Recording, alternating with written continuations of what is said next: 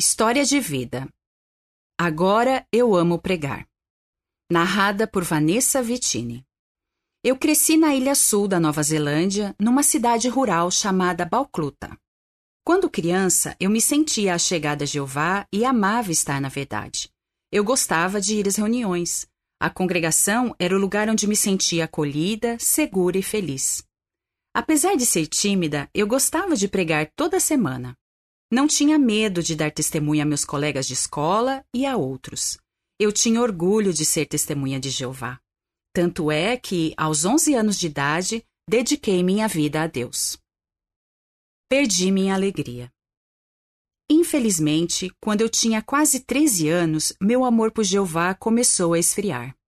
Parecia que meus colegas de escola tinham total liberdade e que eu estava perdendo alguma coisa.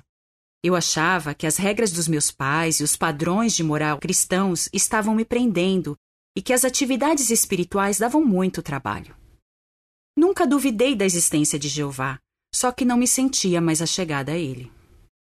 Mesmo assim, continuei a pregar, mas fazia o mínimo possível, só para não ficar inativa.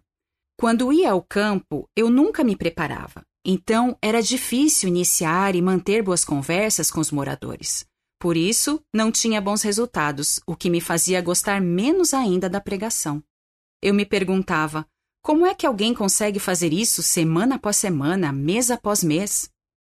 Aos 17 anos, eu queria muito ser independente. Então, arrumei minhas coisas, saí de casa e me mudei para a Austrália. Isso foi muito difícil para os meus pais. Eles ficaram preocupados, mas acharam que eu ia continuar servindo a Jeová. Na Austrália, eu fiquei ainda mais fraca espiritualmente. Só ia às reuniões de vez em quando. Eu gostava de andar com jovens que, como eu, num dia estavam na reunião e no outro estavam bebendo e dançando em boates. Olhando para trás, eu vejo que eu estava com um pé na verdade e outro no mundo, só que eu não me sentia feliz em nenhum dos dois. Uma lição inesperada, mas valiosa. Uns dois anos mais tarde, eu conheci rapidamente uma irmã que, sem perceber, me fez parar para pensar em minha vida. Eu estava morando numa casa com mais quatro irmãs solteiras. Certa vez, convidamos o superintendente de circuito e sua esposa, Tamara, para ficar em nossa casa por uma semana. Enquanto ele cuidava dos assuntos da congregação, Tamara ficava com a gente, dando boas risadas. Isso era muito legal. Tamara era uma pessoa bem pé no chão, era fácil conversar com ela. Achei demais conhecer alguém tão espiritual e, ao mesmo tempo, tão divertida. Tamara tinha entusiasmo para dar e vender. Seu amor pela verdade e pela pregação era contagiante. Ela sentia verdadeira alegria em dar seu melhor a Jeová, enquanto eu me sentia infeliz fazendo o mínimo possível para ele. Sua atitude positiva e verdadeira alegria causaram um grande impacto na minha vida. O exemplo dela me fez pensar numa verdade importante. Jeová quer que todos nós sirvamos a Ele com alegria e com gritos alegres. Salmo 102 Recuperando meu amor pela pregação. Eu queria ter a mesma alegria de Tamara. Mas para isso, eu tinha que fazer grandes mudanças na vida. Demorou, mas finalmente fui dando pequenos passos. Comecei a me preparar melhor para a pregação e, de vez em quando, servia como pioneira auxiliar. Isso me ajudou a ficar menos nervosa e a me sentir mais confiante. Por usar mais a Bíblia no ministério, senti mais alegria ao pregar. Logo, eu estava servindo como pioneira auxiliar todo mês. Comecei a fazer amizade com pessoas de todas as idades que estavam dando o seu melhor a Jeová e gostavam de servir a Ele. O bom exemplo desses amigos me ajudou a rever minhas prioridades e a ter uma boa rotina espiritual. Passei a gostar mais de pregar. Então, me tornei pioneira regular. Pela primeira vez depois de tanto tempo, me senti feliz e bem à vontade na congregação. Encontrei um companheiro de serviço para a vida toda. Um ano mais tarde, eu conheci Alex, um homem bondoso que realmente amava Jeová e a pregação. Ele era servo ministerial e já estava servindo como pioneiro regular por seis anos. Alex também serviu por um tempo num território que precisava de mais publicadores em Malawi.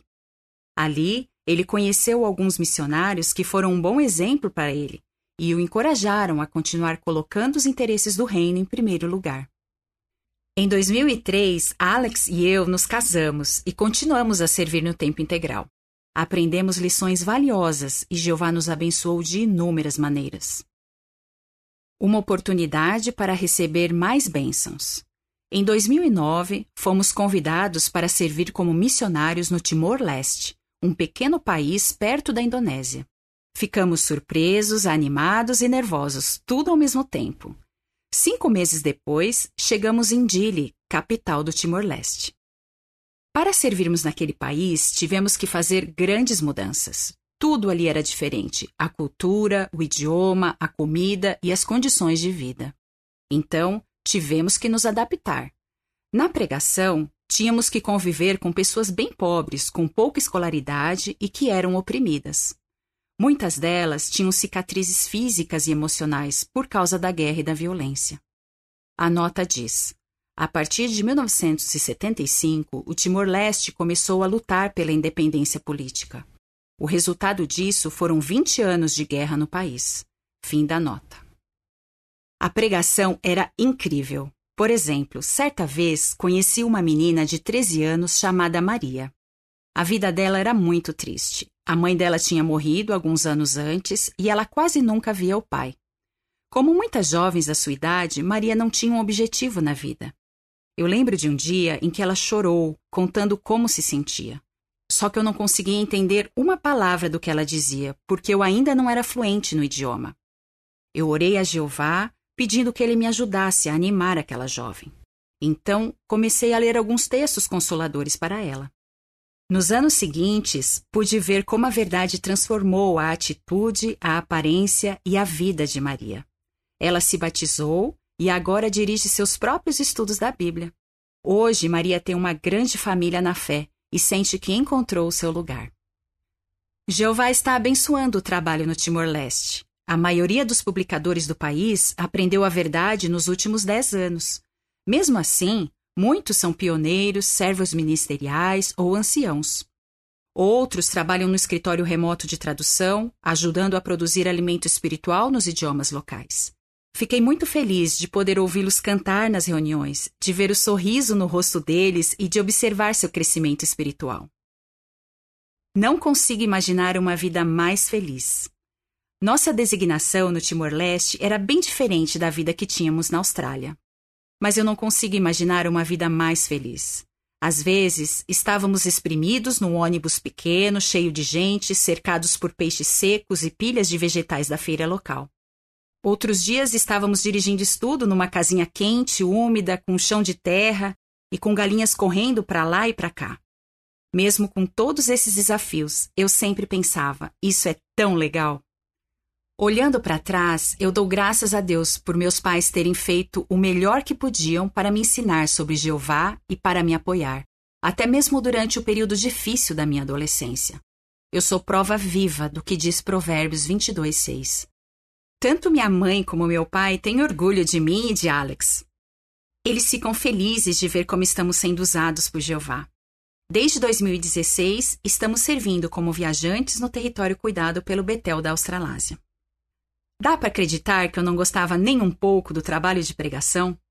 Agora eu amo pregar. Eu percebi que, apesar dos altos e baixos da vida, nós só podemos ter verdadeira alegria quando servimos a Jeová de todo o coração. Sem dúvida, esses 18 anos servindo a Jeová ao lado de Alex estão sendo os mais felizes da minha vida. Agora eu entendo como o salmista Davi estava certo quando disse para Jeová: Todos os que se refugiam em ti serão felizes sempre gritarão de alegria, e os que amam o teu nome se alegrarão em ti. Salmo 5:11. Fim do artigo.